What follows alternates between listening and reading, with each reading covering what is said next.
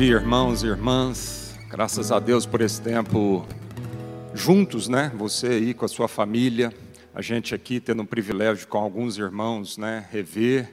E é muito importante mesmo esse tempo juntos para a gente manter a unidade. Nossa oração é que a sua fé seja renovada, nossa oração é que a sua esperança seja renovada, alegria seja renovada no dia de hoje. Amém?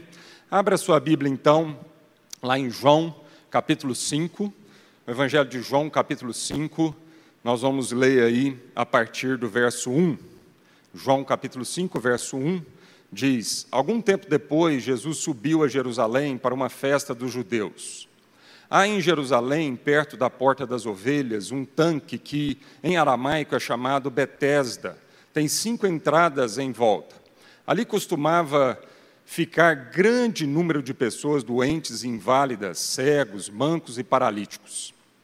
Agora, esse finalzinho do versículo 3 e todo o versículo 4, ele provavelmente vai estar em, entre colchete aí, né, na sua Bíblia, porque ele não faz parte dos manuais mais antigos, né? Então, ele foi adicionado aí.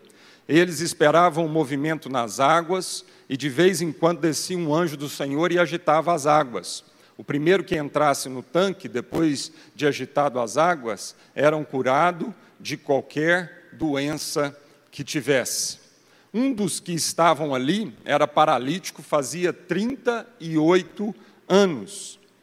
Quando o viu deitado e soube que ele vivia naquele estado durante tanto tempo, Jesus lhe perguntou: Você quer ser curado? Nós vamos parar por aqui um pouco e começar esse momento de meditação nessa primeira parte ah, desse texto. Depois nós vamos continuar o texto, mas é muito importante então a gente entender o contexto.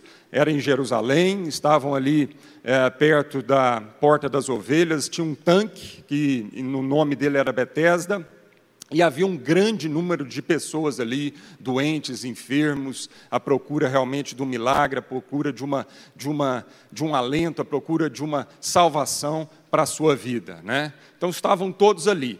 Mas é importante notar isso, que havia uma multidão, e Jesus se aproxima daquele contexto onde havia uma multidão ali, e Jesus viu uma pessoa. Acho que isso é muito importante para a gente começar a refletir nesse momento. Jesus, ele não apenas viu a multidão, né, o aglomerado de pessoas, mas no meio da multidão, Jesus vê a pessoa. É muito importante a gente entender isso, que Jesus várias vezes ministrava a multidão, cuidava da multidão, amparava a multidão, ensinava a multidão, mas Jesus não se perdia no meio da multidão. Jesus tinha um olhar pessoal. Jesus tinha um olhar sensível. Jesus conseguia discernir no meio da multidão quais as pessoas que estavam ali, qual era o nome daquelas pessoas, e ele conseguia então se aproximar daquelas pessoas. Então, quando Jesus vê aquele homem deitado, e ele sabe, né, provavelmente ele conversou ali, provavelmente ele já tinha é, é, é, procurado saber da, de, de, de, de, qual era a situação daquele rapaz, ou na sua divindade, ele tendo toda onisciência, já conhecia a situação daquele rapaz. Ele sabia que então aquele homem vivia naquele estado durante muito tempo. 38 anos, diz a palavra de Deus, que aquele homem padecia daquela enfermidade. E Jesus se aproxima dele e, com olho sensível para a vida dele, pergunta se ele quer ser curado. Então, a primeira reflexão nesse texto, amado, é em perceber a sensibilidade de Jesus, é perceber o olhar de Jesus, que era um olhar para a pessoa. Então, Jesus teve olhos para o paralítico, assim como Jesus teve olhos, por exemplo, para Zaqueu, o rico cobrador de imposto, rejeitado pela sociedade. E Jesus passando numa rua lotada de gente, de repente é, Zaqueu sobe numa árvore para conseguir enxergar Jesus e ele percebe Zaqueu. Ele percebe aquele homem rejeitado pela sociedade e ele não só percebe Zaqueu, como ele naquela noite diz: Zaqueu, desce daí, porque eu vou dormir na sua casa, eu vou partilhar com você nessa noite. Jesus tem olhos para a mulher samaritana quebrando todas as barreiras do preconceito. E às vezes você está nessa situação, vivendo talvez uma situação parecida com a de Zaqueu, talvez uma situação parecida com a mulher samaritana, uma situação de preconceito, uma, uma situação onde você está se sentindo rejeitado. E é muito importante para a gente perceber aqui que Jesus tem olhos para você.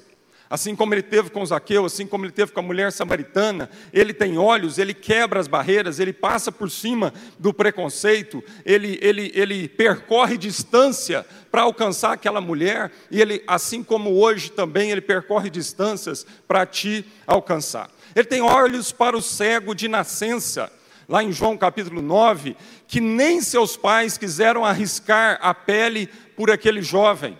No entanto, Jesus foi lá, arriscou a sua pele por aquele jovem, porque ele fez aquela cura né, numa situação de sábado, e aí ele estava arriscando literalmente a sua pele. Os pais deles, daquele jovem, não quiseram se arriscar quando os fariseus, os religiosos daquela época, perguntaram para os pais quem tinha feito aquela cura. Os pais não quiseram realmente arriscar todas as coisas, só que Jesus arrisca, porque ele vê o cego de nascença.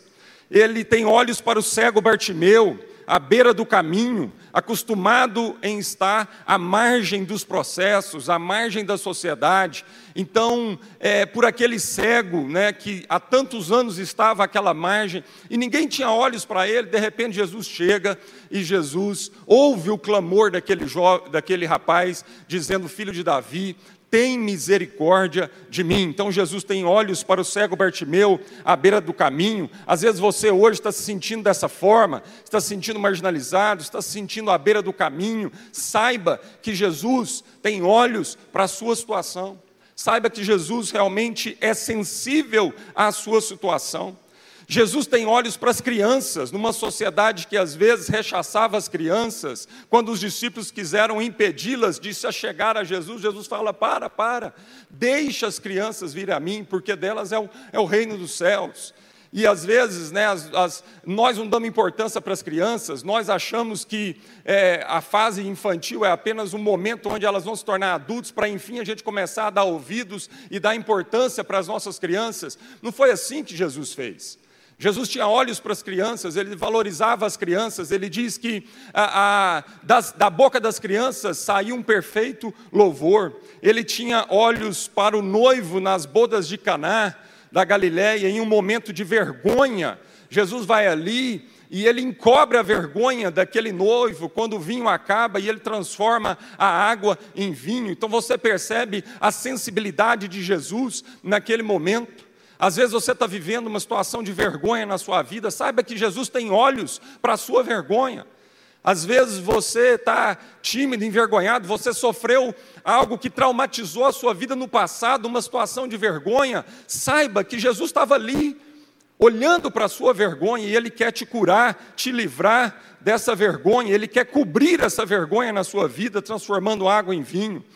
Jesus tinha olhos para o leproso que sofria um enorme isolamento social, mas ele não se isolou do leproso. A sociedade isolava os leprosos, mas Jesus se aproximava dos leprosos, com os olhos sensível à dor daquele, daquele homem. Ele teve olhos para o paralítico em Cafarnaum, não só o curando, mas perdoando os seus pecados.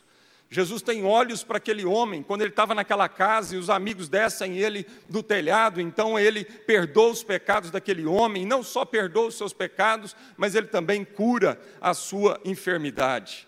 Jesus é sensível e tem olhos para os doze discípulos, homens indoutos, homens normais, não tinha nada demais na vida daqueles homens, no entanto, Jesus sabe valorizar a vida daqueles homens. Jesus é esse que não se importa só com as aparências, mas é esse que vê o coração, é esse que valoriza cada pessoa, e ele fez isso ao escolher os doze discípulos, homens tão comuns e tão ordinários na sociedade. Às vezes você está se perguntando, ou tem se perguntado na sua vida, o que que eu, um homem, uma mulher tão comum, uma criança, um jovem tão comum na sociedade, não há nada de especial na minha vida. No entanto, Jesus diz que há. Ele valoriza, ele valoriza o seu coração e ele é capaz de pegar algo que é vil, algo que é comum e fazer disso, como ele fez com a vida dos discípulos, fazer disso algo que vai marcar a história da humanidade. Irmãos, Jesus tem olhos para nós, ele é sensível à nossa vida, ao nosso coração, e ele é capaz de nos transformar. Ele tem olhos para o homem com a mão ressequida, enfrentando todo um sistema religioso da época, mas trazendo um benefício àquele homem que padecia daquele mal. Jesus tem olhos para o centurião, cujo servo estava doente de morte e não era judeu. Ele vai lá, ele tem olhos para aquele centurião, ele, ele, ele, ele diz que a fé daquele centurião, ninguém tinha visto em Israel uma fé tamanha, ele valoriza a fé daquele homem. Jesus tinha olhos para a viúva de Naim, trazendo à vida o seu filho único que estava em um caixão, ele chega naquela situação, uma mulher com filho único, viúva, perdeu seu filho, o filho já num caixão, naquele velório ali fúnebre, naquela procissão fúnebre. Jesus chega ali, olha aquela situação, se compadece daquela mulher que perdeu seu filho e cura e ressuscita a vida daquele, daquele menino. Jesus tem olhos para a pecadora que lavou seus pés com perfume na casa do fariseu Simão, quando o próprio Simão recrimina aquela mulher, ele então valoriza aquela mulher, dizendo: Simão, eu entrei na sua casa, você nem lavou meu pé com água, mas essa mulher lava os meus pés com esse perfume enxuga-os com os seus próprios cabelos. Jesus então tem olhos para o fariseu Nicodemos, que apesar de toda religião, não tinha vida eterna, não encontrava satisfação no mundo da religião, e ao encontrar então com aquele homem, tarde da noite, eu fico imaginando isso, irmãos. Aquele homem pede para encontrar com Jesus tarde da noite porque estava com medo de ser visto com Jesus. Eu fico imaginando Jesus, a humildade de Jesus e aceitar aquele encontro. Aceitar as limitações daquele homem e por misericórdia encontrar com ele naquela, naquela noite. Jesus tem olhos para o endemoniado gadareno, totalmente cativo, opresso, e ele vai lá e liberta aquele endemoniado. Para a mulher hemorrágica, 12 anos padecendo daquela enfermidade, que tocou nele diferente da multidão ele tem olhos, ele encontra aquela mulher hemorrágica no meio da multidão, ele, ele valoriza a fé daquela mulher que não simplesmente esbarrou em Jesus, mas tocou na vida dele. Jesus tem olhos para a filha de Jairo, que já estava morta, e foi dito para ele, para não incomodar mais o mestre, né? Foi dito para as pessoas à sua volta: ó, oh, não precisa mais incomodar Jesus, não, porque acabou a esperança, ela já morreu. No entanto, Jesus tem olhos para essa situação de total desilusão, desesperança, e ele traz esperança num lugar que já não havia mais esperança. Para o menino endemoniado que sofria nas mãos de demônio, Jesus vai lá e se compadece daquele menino. Para Marta e Maria, ajudando Marta a compreender qual era a melhor parte da vida, que a melhor parte da vida era estar próximo de Cristo, era se aquietar aos pés de Jesus e não era tentar servir a Deus simplesmente fazendo, fazendo, fazendo. Jesus tinha olhos para Lázaro, quando todos já tinham perdido a esperança. E ele então chama Lázaro novamente à vida. Ele tinha olhos para o jovem rico, ensinando qual a verdadeira riqueza, para a mulher que andava encurvada há 18 anos, para o homem que sofria de uma hidropsia, de um edema na casa de um dos chefes dos fariseus. Ele tinha olhos para aqueles dez leprosos, mesmo sabendo que só um ia retornar para agradecer. Ele não curou só o que ele sabia que ia retornar para agradecer, ele curou dez, mesmo sabendo que a maioria deles não seria grato, não retornaria. Jesus tinha olhos para o filho de um oficial do rei em Caná da Galileia, para a sogra de Pedro, curada de uma febre que não devia ser tão séria, mas é, é, é, é fascinante isso. Ele tinha olhos para uma pessoa que havia morrido, era um grande milagre, mas também por uma doença pequena, uma febre pequena, não tão grave assim, mesmo assim. Jesus tinha olhos, ele via essas pessoas. Ele tinha olhos para com os discípulos no caminho de Jericó, totalmente descrentes. Irmãos e irmãs, que amor é esse? Que sensibilidade é essa? Meditando nesse texto essa semana, eu fui tomado mesmo de uma, um senso de pequenez tão grande, um senso de maldade no meu coração e de insensibilidade no meu coração tão grande. Como nós ainda somos tão insensíveis. Como ao mesmo tempo é bom perceber a sensibilidade de Jesus, perceber como que Jesus tem olhos para a nossa dor, para as nossas crises, das maiores às menores, como ele tem olhos para a nossa situação, a nossa vergonha, a nossa marginalização, o nosso fracasso, como ele tem olhos para tudo isso.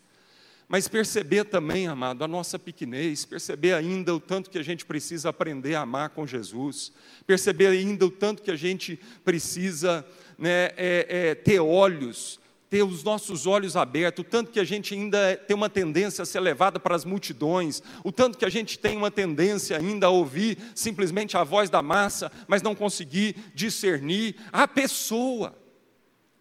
Às vezes você já está na sua casa aí há três semanas com o seu cônjuge, com os seus filhos, né, com os seus pais, com os seus irmãos, e já há três semanas você está praticamente 24 horas com essa pessoa aí, mas seus olhos ainda estão fechados, insensíveis, para olhar a dor, para olhar o coração, para perceber as nuances, para perceber a intimidade.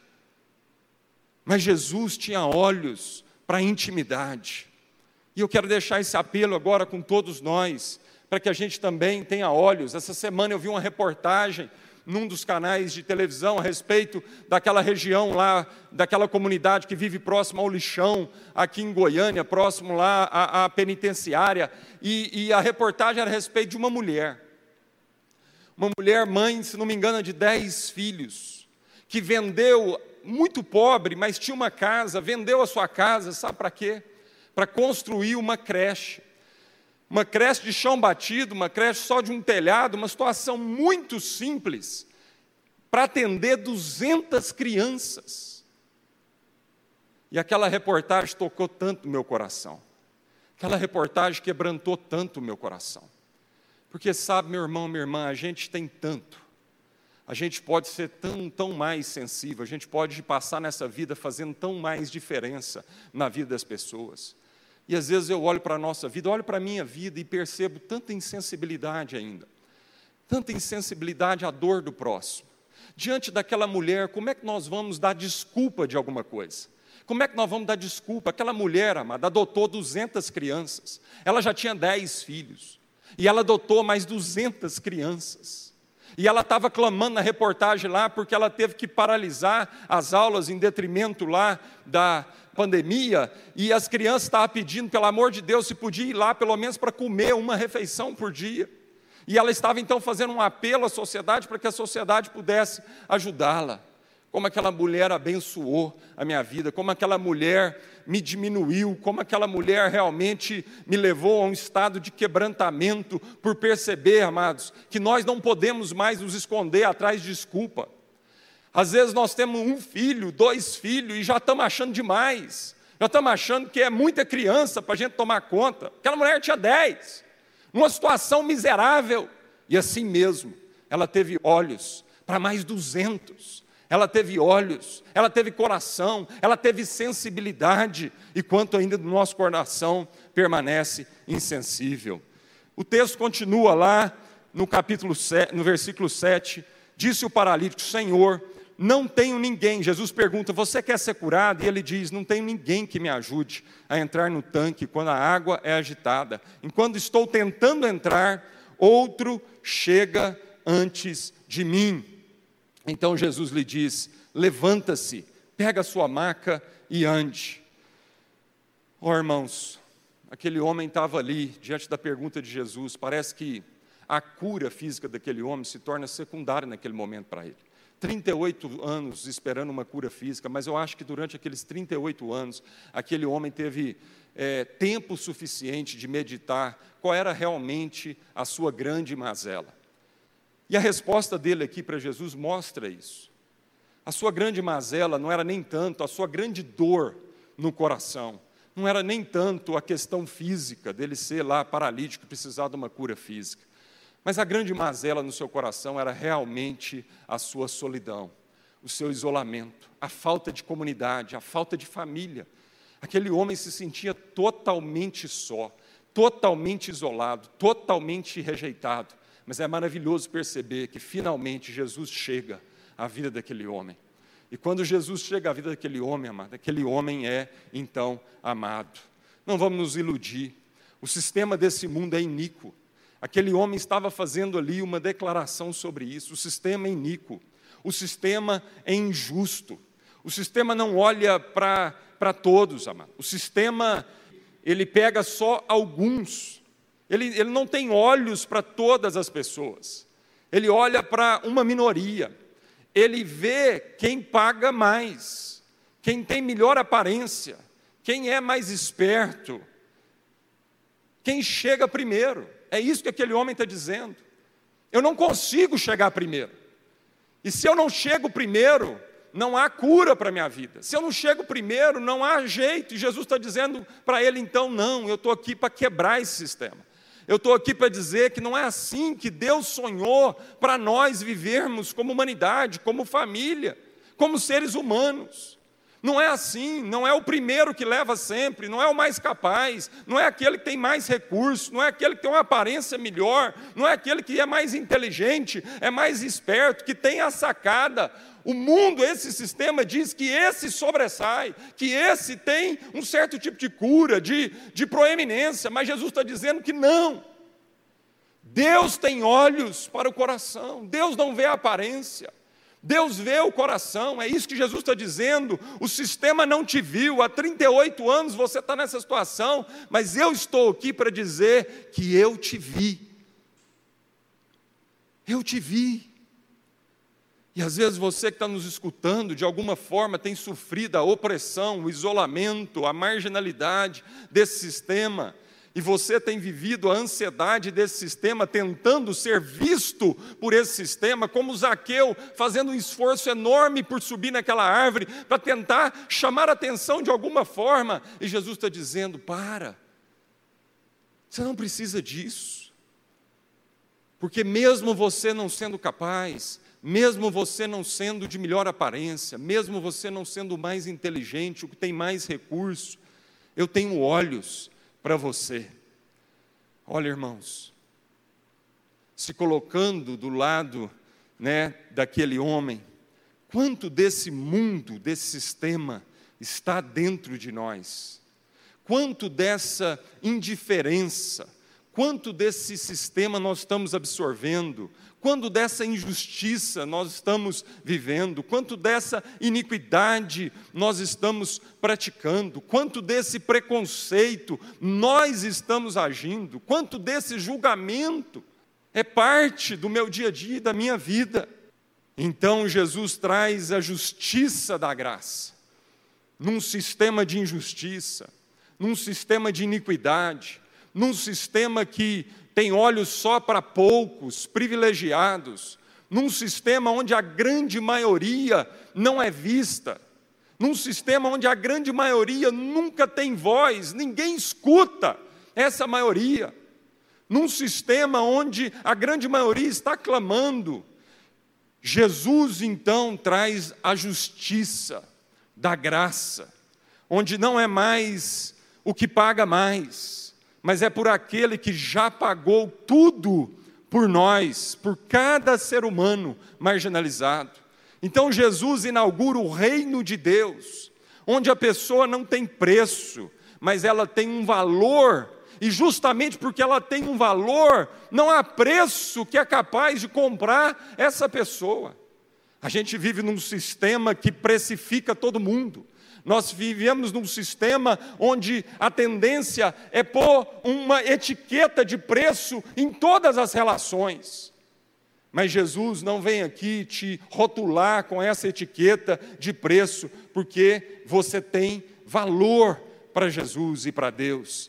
Para Deus o Pai, cada pessoa vale a vida de Cristo. E eu te pergunto nesse momento, quanto que vale a vida de Cristo?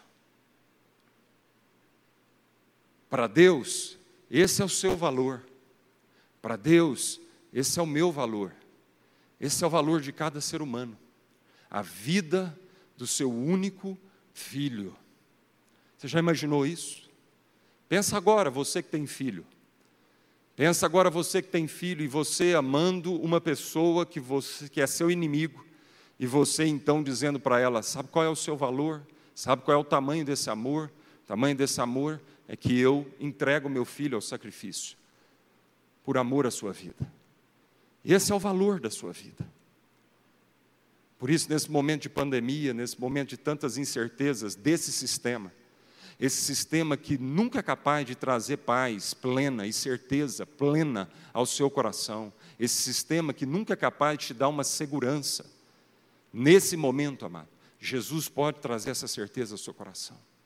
Só Cristo pode trazer essa segurança no seu coração. Sabe por quê, amado? Porque Deus valoriza a sua vida porque Deus entregou a vida do seu filho por amor a você.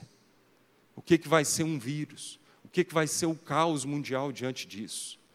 Então, meu apelo para você é: creia no amor de Jesus pela sua vida, creia no amor do Pai pela sua vida, e deixa com que essa fé produza agora no seu coração paz, produza agora no seu coração descanso. Entra para esse lugar de descanso. Perceba a sensibilidade de Jesus pela sua vida. E agora seja liberto para que você pare de simplesmente ter olhos para o seu próprio umbigo, para as suas próprias necessidades, mas deixe Deus, nesse momento de crise agora, como nunca na sua vida, te levar a um estado de sensibilidade de Cristo, te ensinar a ter olhos para o seu próximo, te ensinar a ter olhos para aquela mulher, te ensinar a refletir em exemplos como aquele. Verso 9, seguindo o texto de João capítulo 5. Imediatamente o homem ficou curado, pegou a maca e começou a andar. Isso aconteceu num sábado. E por essa razão os judeus disseram ao homem que havia sido curado: Hoje é sábado, não lhe é permitido carregar a maca. Mas ele respondeu: O homem que me curou me disse: Pega a sua maca e anda. Então lhe perguntaram: Quem é esse homem que, que lhe manda pegar a maca e andar? O homem que fora curado não tinha ideia de quem era ele, pois Jesus havia desaparecido no meio da multidão.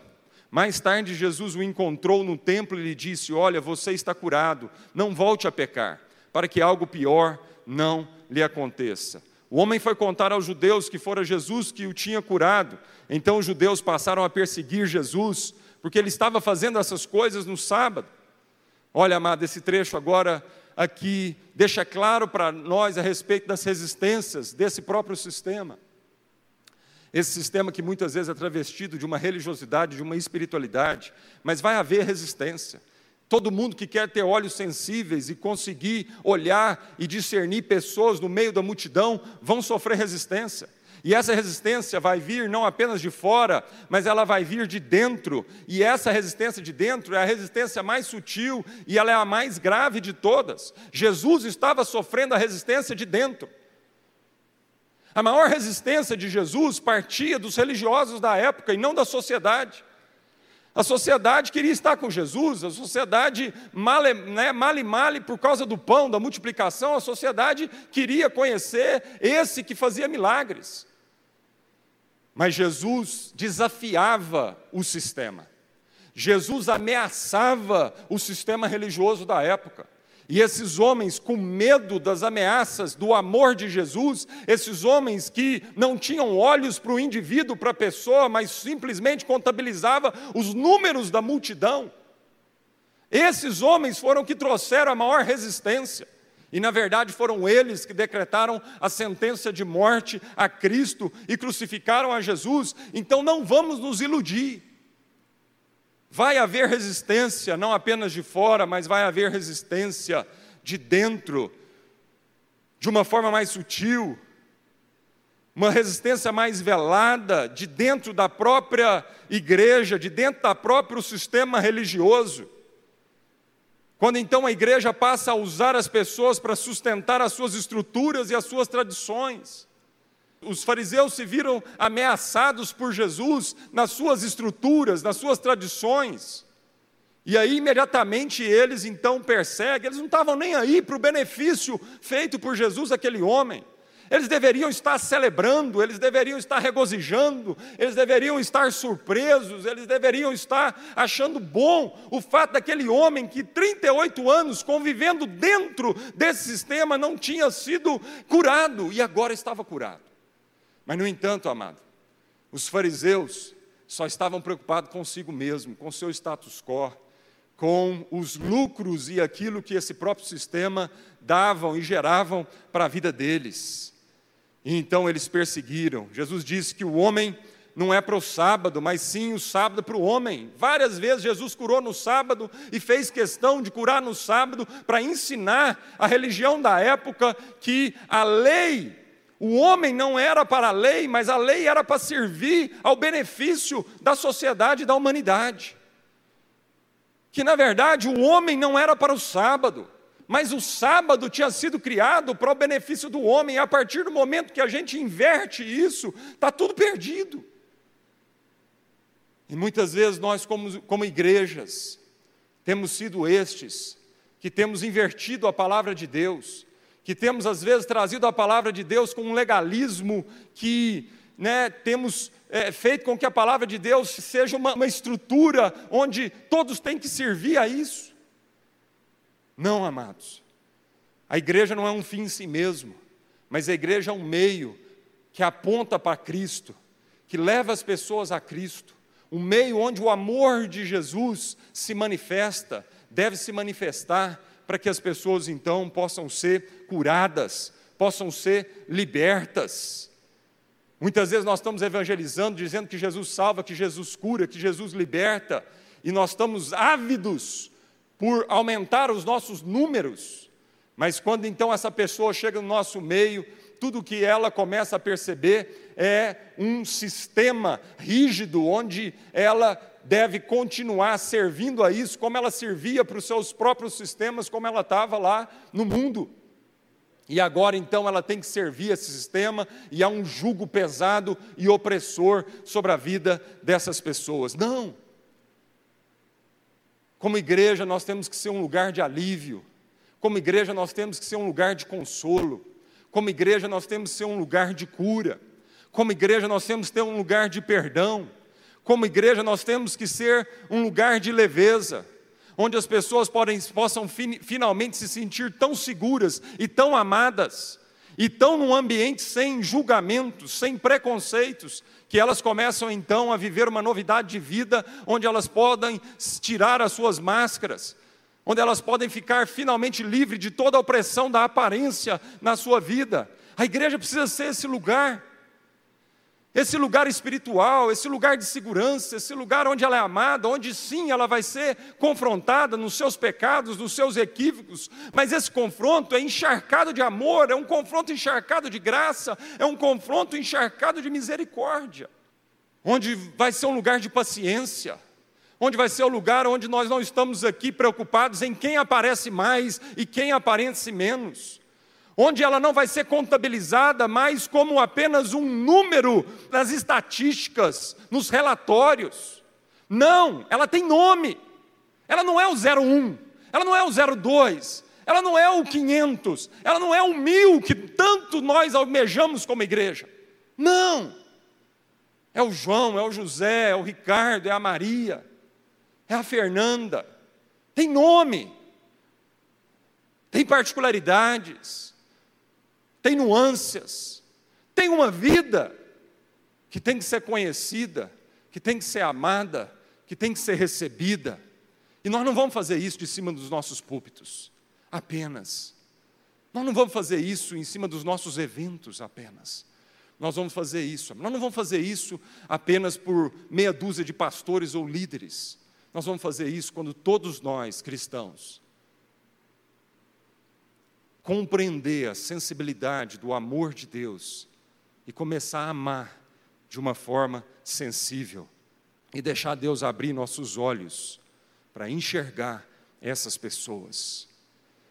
Nós estamos nos escondendo por trás da multidão para não ter que nos envolver com os aqueus, com as samaritanas, com os cegos, os paralíticos, as crianças, os nicodemos, as sogras, as viúvas, Muitas vezes, amado, a gente está exageradamente se relacionando apenas com a multidão. E em si mesmo isso não tem problema nenhum. Jesus fez isso. Ele curou a multidão. Ele esteve no meio da multidão. Ele alimentou a multidão. Não tem um problema em si mesmo. Mas Jesus fazia tudo isso, discernindo cada pessoa no meio daquela multidão. E esse é o nosso apelo para nós, como igreja, sal da terra, como igreja no Brasil. Nosso apelo é para que a gente não fique iludido com as multidões, é para que a gente não perca a sensibilidade, é para que as pessoas não sejam mais um CPF, mais um número num relatório. Como elas são, eu me lembro muito bem, nós já estamos encerrando, eu me lembro muito bem, anos atrás, eu ainda morava em Uberlândia, e eu lembro que o secretário da Saúde nos procurou, como igreja, para que a gente pudesse assumir um dos hospitais lá na cidade. E aí eu perguntei para ele, por que, que o senhor está nos procurando? Porque eu sabia que, em termos de capacidade, a gente não era os mais qualificados para aquele trabalho. Mas aí ele falou algo que eu nunca esqueci na minha vida, porque eu vi Deus usando a vida daquele homem para dizer algo ao meu coração. Ele disse assim: por quê? Porque para vocês, cada paciente tem um nome, ele não é um prontuário, ele não é um número de prontuário. E para a prefeitura, ele é apenas um número de prontuário. E eu fiquei tão alegre com aquele testemunho, fiquei tão alegre com um homem da sociedade, um político, que estava reconhecendo na vida da igreja essa sensibilidade. Então eu queria deixar isso. O cuidado que nós temos que ter para vagarosamente a gente ir se tornando insensível, porque exageradamente nós estamos valorizando demais a multidão e valorizando de, de menos as pessoas. Cada pessoa é única e tem um chamado diante de Deus. A expressão disso deve ser coletiva, mas o chamado é individual. Ele, ele não é parte de um individualismo, mas Deus nos deu uma individualidade para uma expressão coletiva. E nós precisamos então saber não inverter isso. Às vezes nós estamos preocupados demais com o coletivo, para que a gente tenha um individualismo e seja beneficiado por esse coletivo. Mas a palavra de Deus diz que não, é o contrário. É encontrando cada pessoa e amando essas pessoas, nós vamos ter então uma afetação coletiva de vidas transformadas. Para terminar, versículo 17 diz: Meu pai, Jesus então respondeu a esses fariseus: Meu pai continua trabalhando até hoje e eu também estou trabalhando. Por essa razão, os judeus mais ainda queriam matá-lo pois não somente estava violando o sábado, mas também estava até mesmo dizendo que Deus era o seu próprio Pai, igualando-se a Deus. Quando Jesus demonstrou uma relação extremamente pessoal com o Pai, isso chocou a sociedade judaica da época, pois eles estavam acostumados com uma relação impessoal com Deus, baseada em leis externas e não em princípios de vida no coração.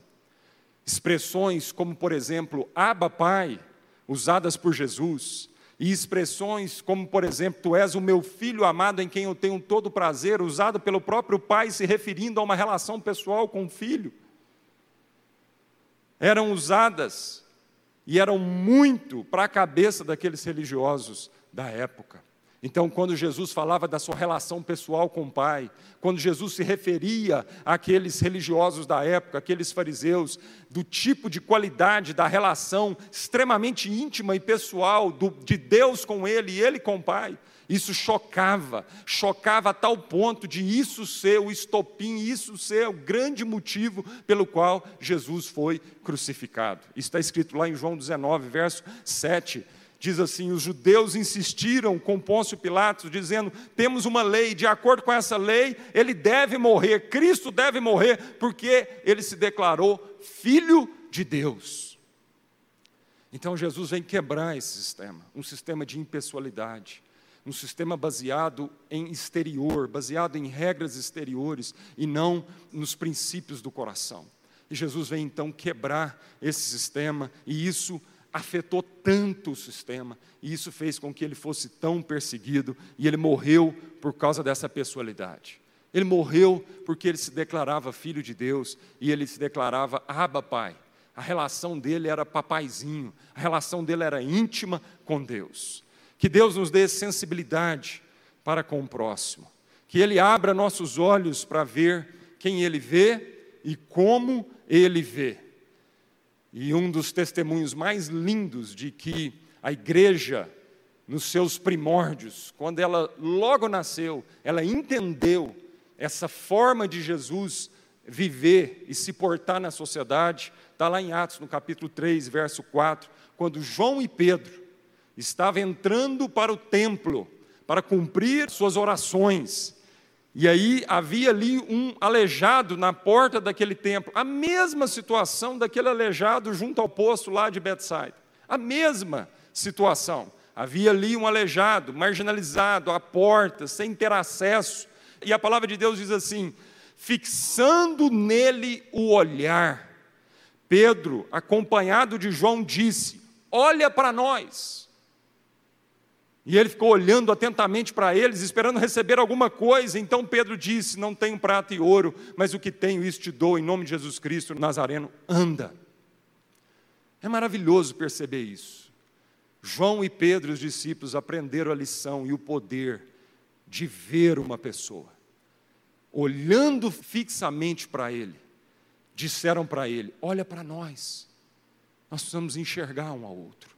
Nós precisamos ver o olhar. A Bíblia diz que os olhos são a janela da alma. Irmãos, que Deus nos dê essa sensibilidade para olhando nos olhos das pessoas, percebermos a dor, a agonia, as mazelas, a alegria, os sonhos, perceber a pessoa que está por trás dessa roupa, em nome de Jesus. Vamos orar. Querido Deus e Pai, o amor de Jesus nos constrange. O amor de Jesus por nós e a forma como ele nos aborda, a forma como ele vem até nós, a forma como ele nos discerne e não nos trata como apenas uma multidão, mas a forma como ele nos trata na nossa individualidade, a forma como ele conhece o nosso coração mais do que nós mesmos, Senhor. Isso nos abençoa tanto, isso traz tanta paz ao nosso coração, isso traz tanta segurança. O mundo pode se abalar ao nosso redor, Senhor, mas nós não seremos abalados. Vai ser abalado só aquilo que tem que ser abalado na nossa vida, Senhor.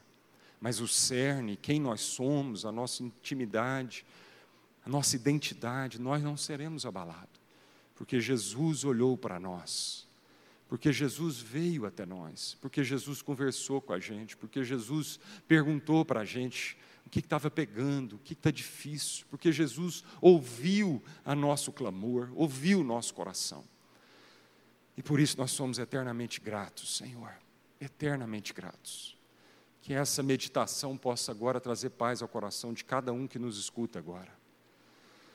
E também, Senhor, que nós possamos aprender com Jesus aprender a termos sensibilidade para o nosso próximo, aprender a termos olhos para aqueles que ninguém tem olhos mais para eles. Dê-nos essa sensibilidade. Senhor, eu quero confessar a minha insensibilidade. Eu quero confessar o tanto que ainda, Senhor, eu caio nessa tentação da insensibilidade, Senhor. Me ajuda, Senhor. Me ajuda a ser mais quebrantado, me ajuda a conseguir ouvir mais as pessoas. Me ajuda a conseguir enxergar mais a dor do meu irmão, do meu próximo. Me ajuda a conseguir me alegrar mais com os sonhos. Às vezes ainda há tanto egoísmo dentro do meu coração, Senhor.